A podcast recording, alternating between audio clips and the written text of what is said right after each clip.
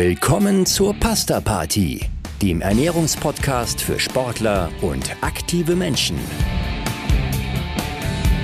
Unter dem Motto Nutrition meets Science dreht sich hier alles um die gesunde und zielgerichtete Ernährung.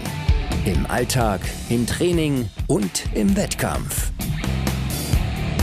Und hier sind eure Hosts, der Mediziner, Publizist und Triathlet Frank Wechsel und die Pharmazeutin, Ernährungsexpertin und Gründerin von NFT Sport, Caroline Rauscher.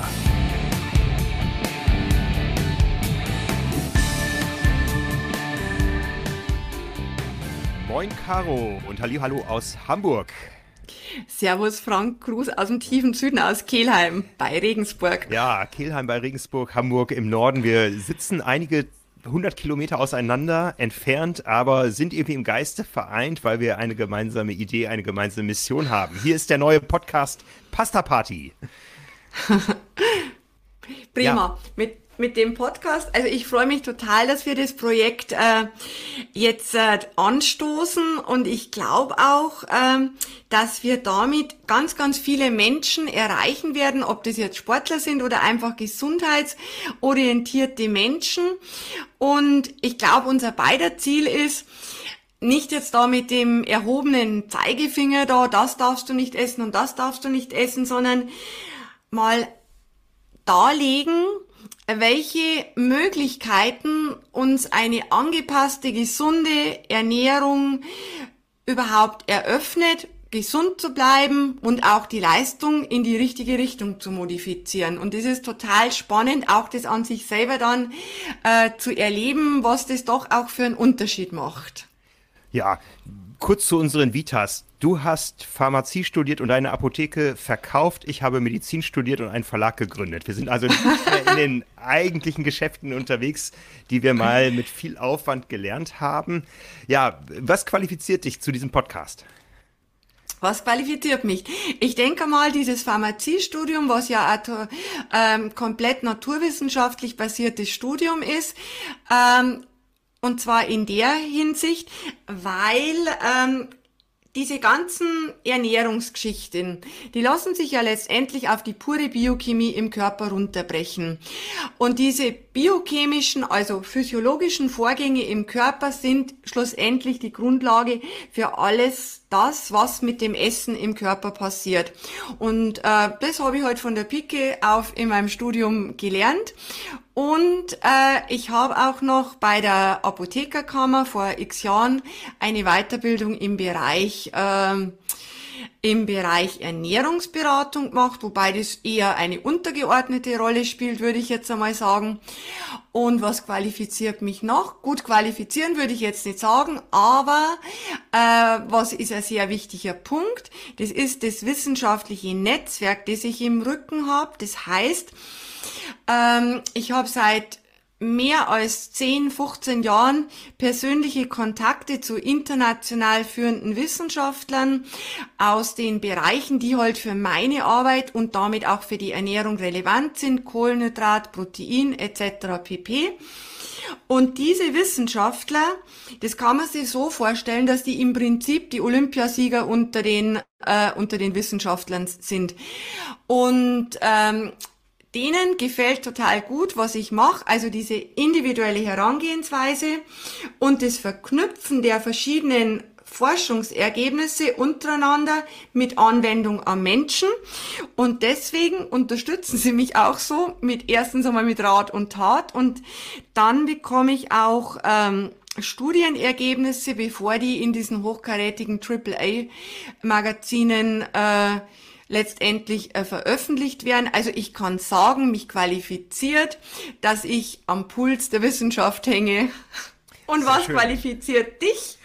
Ja, meine Vita, die ging nicht ganz so weit in die Hochqualifikation rein. Ich habe mit Begeisterung Medizin studiert und habe aber während des Studiums festgestellt, dass viele der damaligen Klienten, sprich Patienten, nicht da sein müssten, wo ich sie getroffen habe, wenn sie anders gelebt hätten.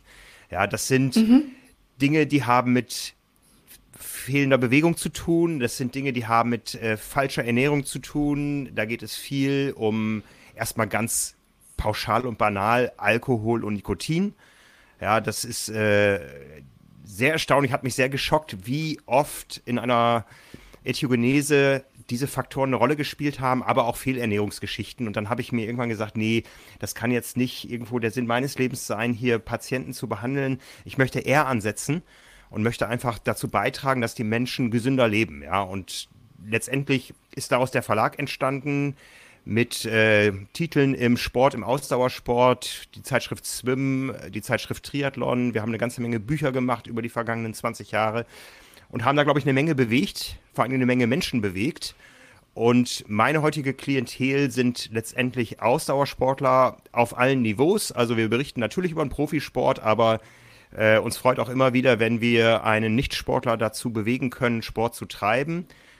Ja, also meine Klientel ist da sehr breit gestreckt. Was ist deine Klientel? Du betreust auch vom Breitensportler bis zum Olympiasieger alle, ja? Ja, genau, aber im Prinzip ist bei mir so wie bei dir. Ähm, ich betreue jetzt mal im Moment, denke ich, so zwischen 35 und 40 Top-Athleten, Fußballmannschaften auch. Ähm, aber das ist ein ganz ein kleines Segment schlussendlich von meinem, von meinem Klientel. Ähm, das Hauptklientel bei mir ist eben auch ähm, ja, der gesundheitsbewusste, der körperbewusste Mensch, ich habe auch Men Menschen, wie sich das jetzt anhört, äh, die, die keinen Sport treiben. Ähm, aber die meisten sind halt vom, vom Hobbysportler über den wirklich sehr ambitionierten Breitensportler und dann halt äh, letztendlich dieses Klientel an, an Elite-Sportlern. Und im Prinzip, wie gesagt, wie du auch schon sagst, äh, Menschen, die halt für dieses Thema sensibel sind und auch von der Mission her, wie du das äh, gesagt hast, die ist bei mir letztendlich auch da. Ich möchte äh, in dem Bereich präventiv arbeiten und nicht äh, die, äh, die Sportler bekommen, wenn die im Übertraining hängen, wenn die die Ermüdungsbrüche haben, wenn die am REDS äh, erkrankt sind, sondern im Vorfeld schon für die Tatsache sensibilisieren, Mensch, die Ernährung ist für euch ein Instrument, ein Tool, mit dem ihr im schlussendlich euer Leben positiv beeinflussen könnt. Ja, ich sehe jetzt im Hintergrund bei dir in deinem Arbeitszimmer, in deinem Homeoffice ein Bild einer Person, die uns beide verbindet. Das ist Anne Haug, die amtierende genau, ja. Weltmeisterin im Ironman-Triathlon.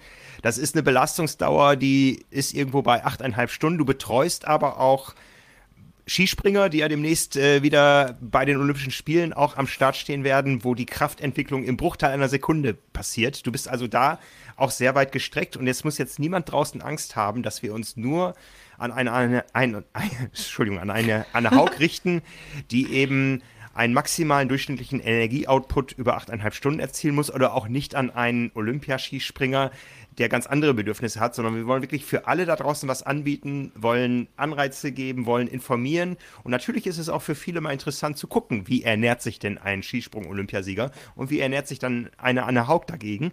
Ähm, aber das ist nicht unser Fokus. Unser Fokus ist wirklich, wir wollen sportlichen, aktiven Menschen Hintergründe zum Thema Ernährung geben, was nicht ausschließt, dass auch Nicht-Sportler uns gerne zuhören können. Und äh, ja, da haben wir eine Menge vor. Du hast eben schon ein paar Stichworte genannt, die sehr ans, ähm, ans Eingemachte gehen, sag ich mal. Heute beschäftigen wir uns erstmal mit einer ganz banalen Frage, mit der Frage, warum wir hier sind oder warum müssen denn Sportler und aktive Menschen anders essen als der nicht sportliche Durchschnitt der Bevölkerung. Genau, dann steigen wir doch gleich in dieses Thema, in das Thema ein. Grundsätzlich äh, kann man sagen, dass egal ob das jetzt der sportlich aktive Mensch ist, äh, der, der nichts tut oder der Olympiasieger, die gleichen Grundsätze schlussendlich einer gesunden Ernährung gelten. Ich denke, da reißen wir jetzt einfach ein paar Punkte an, weil damit könnte man schon eine ganze Sendung allein führen. Und es liegt ja auch immer im Auge des Betrachters, äh, was versteht man denn unter gesunder Ernährung? Also was ich in meiner Welt unter gesunden Ernährung äh, im Versteh ist, dass man sagt, die Aufteilung sollte so sein, dass der bunte Anteil, also Gemüse, Salat, Obst, äh, einen relativ großen Anteil einnimmt, dass der Fleischkonsum, wenn man den Fleisch isst, ähm, auf ein bis zweimal die Woche reduziert werden soll, äh, dass man regional, saisonal und so nachhaltig auch für die Umwelt, weil das kann man ja nicht voneinander trennen, gesunde Ernährung und und Nachhaltigkeit und Umwelt und Leben für die Zukunft, dass das halt sein soll. Regional, äh, regional bedeutet bei mir der Apfel aus dem alten Land. Was ist es bei dir? Bei mir ist auch. Was ist das klassische regionale bei mir ist im äh, Regional zum Beispiel der Spargel aus Abensberg. Äh, das ist bei uns um die Ecke. Und dann ähm, sind wir auch am, am Tor zu dem ganzen fränkischen Gemüse. Ähm, da gibt's ja alle Gemüsesorten. Also oder der, der Karpfen, die Forelle. Also das ist für mich, das ist für mich äh, regional. Ja, bei dir ja auch der okay, Fisch. Wunderbar. Ähm, ja, genau. Wenn man nicht gerade vegan unterwegs ist. Also ich liebe den Matthias auch, obwohl er bei uns nicht regional ist, aber regional ist ja, sagen wir, er wird ja nicht quer über den Globus äh, transportiert. Er kommt ja nur von euch runter. Ja, mancher. Dann, also mancher bunt, wie gesagt. Hamburger ja? sportaffine Mensch würde jetzt vielleicht noch behaupten, jetzt haben wir irgendwie eine Verzögerung gerade hier in der Aufnahme. Äh, mancher sportaffine Mensch in Hamburg würde noch behaupten, die Astra-Knolle sei auch ein Grundnahrungsmittel. Das äh, sehe ich aber anders. Das ist eher bei euch in Bayern so, dass das Bier dazu gehört, ja? Ja, also bei mir persönlich überhaupt nicht. Aber ich muss sagen, wir haben ja, wir haben ja eine führende ähm, Weizenbier oder Weißbier, wie man bei uns sagt, Weißbierbrauerei in Kelheim. Schneiderweiße. Meint man immer, Schneiderweiße kommt aus München. Nein, Schneiderweiße braut in Kelheim und zwar immer schon. Und dann Weltenburger Bier. Ja, also mit Bier können wir schon auch aufwarten. Aber Bier ist jetzt was, was ich nicht auf meiner, auf meiner Liste gesunde Ernährung habe. Ähm, genau, also was auch noch ganz wichtig ist, dass man halt darauf achtet, dass die, dass die Ernährung äh, ballaststoffreich ist, weil über die Ballaststoffe ähm, kommen wir ja auf die, auf die Menge an sogenannten Präbiotika. Präbiotika äh, ist quasi das Futter für die Probiotika und die Probiotika sind die Keime, also in unserem ganzen Körper, aber jetzt im Speziellen einmal im Darm, die eben äh, aus denen also diese Probiotika wiederum Futter sind für diese ganze Keimbesiedelung, die Mikrobiota. Und da ist ja die Forschung zurzeit äh, sehr aktiv, was diese Mikrobiom oder richtig gesagt Mikrobiota-Forschung anbelangt, weil man eben weiß, äh, obwohl man schlussendlich erst die Spitze vom Eisberg kennt in diesem Forschungsgebiet. Da wird sich die nächsten Jahre noch sehr, sehr viel an Wissen auftun. Aber man weiß, dass diese Systeme vom Gehirn über Herz, über Darm alles miteinander kommuniziert und damit auch verantwortlich ist, A, zum einen für, für die Gesundheit und auch äh, für die Leistungsfähigkeit dann natürlich, aber auch über die Beeinflussung der Produktion von Botenstoffen, wie wir uns fühlen.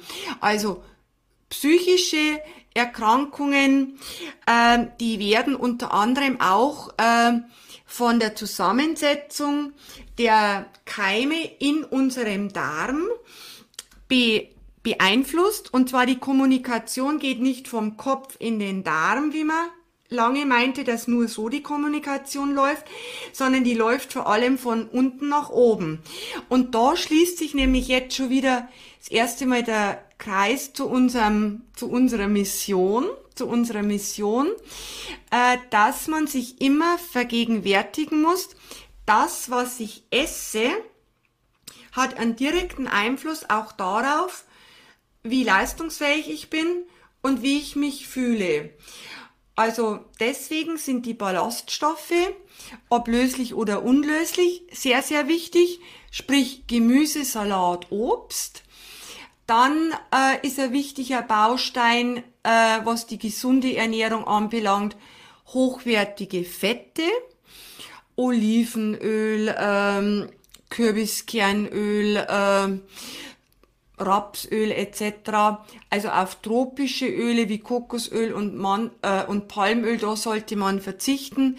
Tierische äh, Fette ebenso, mit Ausnahme der Omega-3-Fettsäuren, die halt in den fetten Fischen, da wären wir jetzt wieder bei euch oben im hohen Norden mit den fetten Fischen, äh, die sind ganz gut oder sehr wichtig und das Ganze halt in einem schönen, ausgewogenen Verhältnis. Und diese Punkte, die treffen zu, egal ob ich jetzt sportlich aktiv bin oder ob ich nicht sportlich aktiv bin.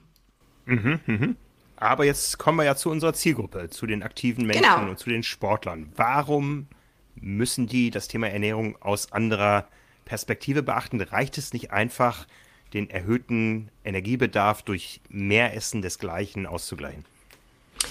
Nein, ähm, das reicht nicht. Also die Menge ja, weil sie ja über einen erhöhten Umsatz an Energie, also sie haben einen höheren Energieumsatz und damit einen höheren Energiebedarf. Gut, das erhöht natürlich die Zufuhrmenge. Aber es ist ja so, je nachdem, wie der Mensch äh, trainiert, verändern sich auch die Treibstoffanforderungen. Äh, wenn du jetzt im Training machst, mit, mit vielen Episoden von hochintensiven, ähm, also viel hochintensives Training, dann verschiebt sich der Treibstoffbedarf eher in Richtung Kohlenhydrate. Äh, auch der Kraft, äh, das Krafttraining fordert als Treibstoff die Kohlenhydrate. Und äh, Baustoffe sind dann die Aminosäuren, sprich die Eiweißkomponenten.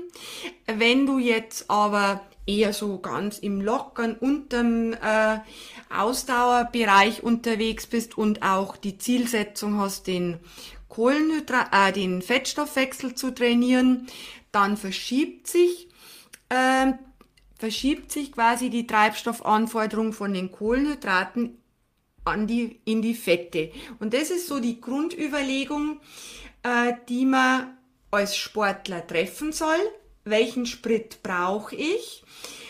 Und ich muss oder ich sollte schon einmal die Basisernährung von der Zusammensetzung an, zum einen an den erhöhten Energiebedarf, aber auch an die Zielsetzung des Trainings anpassen. Mhm, mhm. Also das eine kann ich nachvollziehen, was du sagtest äh, im Bereich intensiver Einheiten. Da klappt das bei mir nämlich auch ganz gut. Du hattest ja vorhin schon gesagt, das spielt sich alles unten im Darm ab und geht dann nach oben. Es kommt nur manchmal nicht im Gehirn an, sondern geht vorher schon raus. ja, manchmal, manchmal ist einfach so. Und damit das Ganze auch greifbar ist ähm, für unsere für unsere Zuhörer.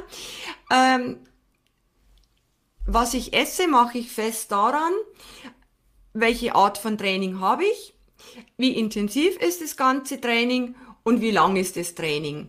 Und eben ausgerichtet auf diese, unter anderem auf diese drei Punkte, stimmt man ähm, das Essen, was die Makronährstoffe anbelangt, also Kohlenhydrate, Eiweiß und Fett, stimmt man eben an diese Bedürfnisse ab. Bloß als kurzes Beispiel. Ähm, man macht jetzt äh, mehrstündiges Training schon mit knackigen Intensitäten, dann ist es auf jeden Fall immer ratsam im Vorfeld des Trainings, also über den ganzen Tag sowieso, aber auch im Vorfeld, äh, wenn man sich seinen Teller visualisiert, doch ja so auf jeden Fall die Hälfte an Kohlenhydraten auf den Teller zu packen, äh, um da eben schon den richtigen Treibstoff äh, dem Körper zu präsentieren. Und was man bei der Zusammenstellung der Basisernährung auch noch berücksichtigen sollte, äh, sind zum Beispiel die Außenbedingungen. Wenn das jetzt 40 Grad draußen hat, was ja bei euch jetzt auch schon immer häufiger wird, dass im hohen Norden so heiß ist und bei uns ist schweinekalt im Sommer, ähm, dass man auf die ausreichende Flüssigkeitszufuhr achtet, vor allem halt auch äh, im Vorfeld schon gut hydriert in die Einheit gehen in den Sport. Und äh, wenn es beispielsweise kalt ist, dass man auch darauf achtet, dass äh, die Kohlenhydratspeicher, die ja da ganz wichtige Energielieferanten sind, dass man die gut gefüllt hat. Mhm, mhm. Wenn du jetzt sagst, äh, es ist mehr an Energie, die der Sportler braucht, braucht er von allem anderen auch proportional mehr oder kann er sich auch mal leisten, der Sportler einfach nur die Energie in einfacher Form zuzunehmen, weil der grundsätzliche Bedarf an Vitaminen, an Mineralstoffen sowieso gedeckt ist? Oder braucht er davon auch mehr? Grundsätzlich braucht er mehr.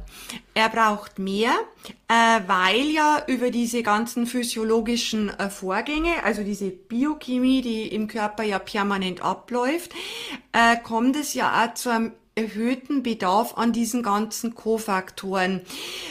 Beispiel, äh, die ganze Palette der B-Vitamine sitzt zum Beispiel in allen energieliefernden und energieaufbauenden Prozessen. Also das heißt, B-Vitamine sind überall da vonnöten, wo äh, beispielsweise Kohlenhydrate äh, abgebaut werden zur Energiegewinnung, auch Eiweiß dann, äh, wenn die Kohlenhydrate nach der Belastung wieder in ihre Speicherform, in die Form des Glykogens aufgebaut werden, sind unter anderem natürlich wieder vermehrt B-Vitamine im Spiel.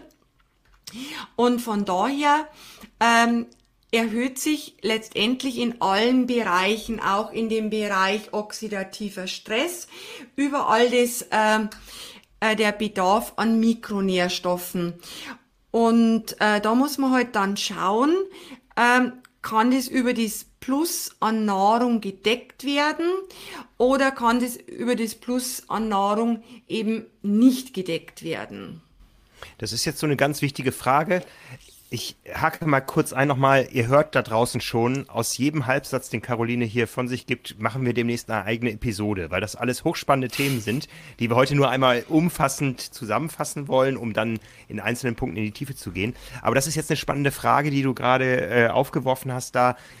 Muss ich denn als Sportler zwangsläufig substituieren, weil ich mit irgendwas nicht mithalten kann mit der Menge, die mein Körper unter der Mehrbelastung braucht? Oder reicht es immer noch, sich gesund zu ernähren und bewusst zu ernähren, um auf allen Bereichen, auf allen Ebenen sicher zu sein?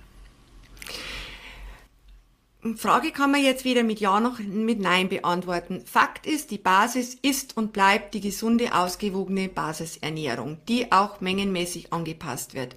So, und dann äh, die Frage, reicht es dann, ob die Mikronährstoffe passen.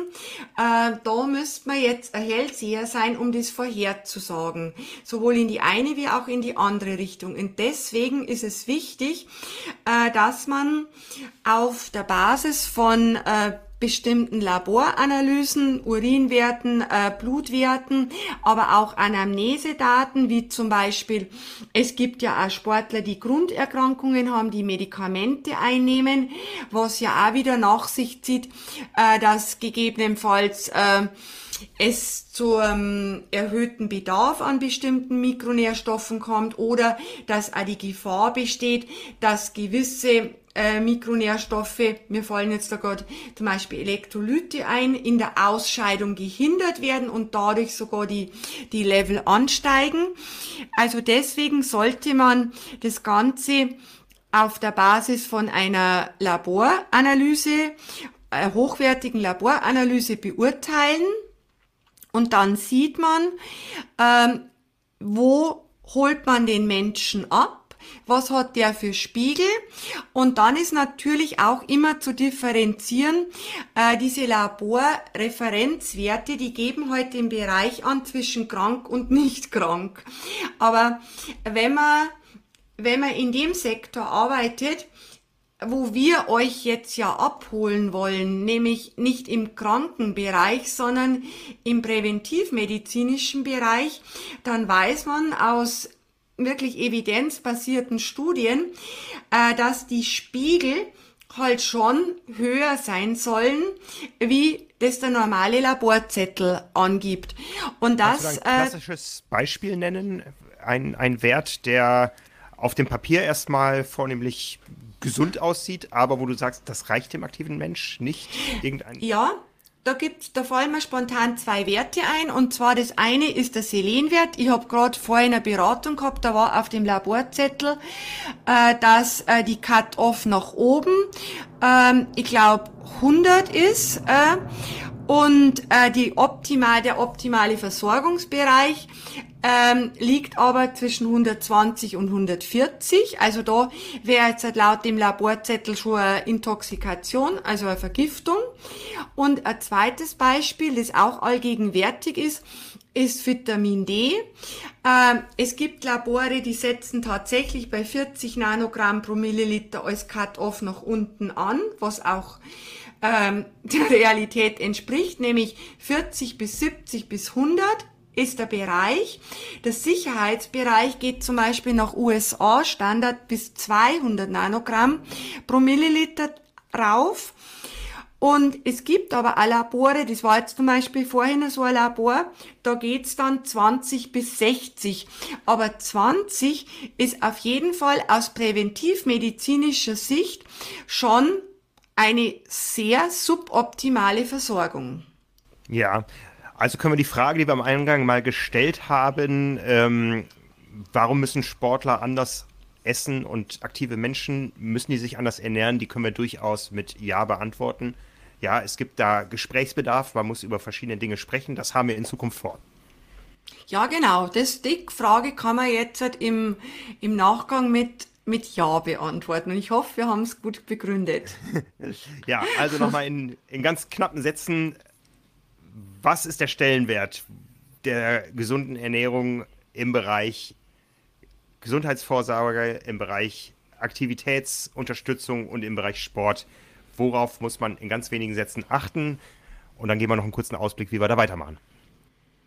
Ja, schlussendlich kann man sagen, dass die Ernährung äh, für den Sportler die Möglichkeit gibt, äh, den Trainingsreiz maximal in Trainingsanpassung und damit in Leistungsentwicklung zu übersetzen, dass die Ernährung ein Instrument ist, den Körper gesund zu erhalten und die Ernährung auch den Treibstoff für den Körper eben darstellt. Und deswegen ist es halt so wichtig, dass man Ernährung mit Training synchronisiert. Ich denke, da ist alles gesagt. Ja, und da, genau da machen wir weiter mit einzelnen Themen. Wenn ihr Themenvorschläge habt für uns da draußen, schreibt sie gerne in die Kommentare. Da schauen wir gerne rein. Was wir, das können wir auch schon mal vorweg sagen, nicht machen können im Rahmen der Kommentare, ist eine Ernährungsberatung, eine Gesundheitsberatung, eine Beratung in irgendeiner Form, weil das Ganze ein hochindividuelles Thema ist. Aber wir freuen uns natürlich über Lob, Kritik und Anregungen, auch über die ersten Fünf-Sterne-Bewertungen, damit dieser Podcast in Fahrt kommt. Wir kommen weiter in Fahrt, nachdem wir heute erstmal sehr umfassend das Thema beleuchtet haben. Jeden Montag sind wir für euch da. Nächste Woche aus gegebenem Anlass. Nächste Woche ist der 31. Januar, sprich der letzte Tag im sogenannten Veganuary, einem auch durch die Industrie gepushten Monat, wo viele Menschen sich vegan ernährt haben. Manche auch erstmals, so wie ich. Ich kann nächste Woche mal über meine Erfahrungen berichten und du kannst mir alles sagen, was ich falsch gemacht habe. Ich glaube, du hast nichts falsch gemacht. ah, warte mal, warte mal. Man kann es nur ein bisschen anders dann machen, aber so richtig falsch gibt es gar nicht. Wir sind ganz tolerant. genau. Ja, von daher hören wir uns nächste Woche wieder. Erstmal für diesen Aufschlag, für diesen Auftakt vielen Dank, Caro. Ich freue mich Gerne. auf das, was wir da demnächst vorhaben. Und für alle da draußen, guten Appetit und bleibt gesund. Ja, genau. Ich schließe mich dem Ganzen an. Servus.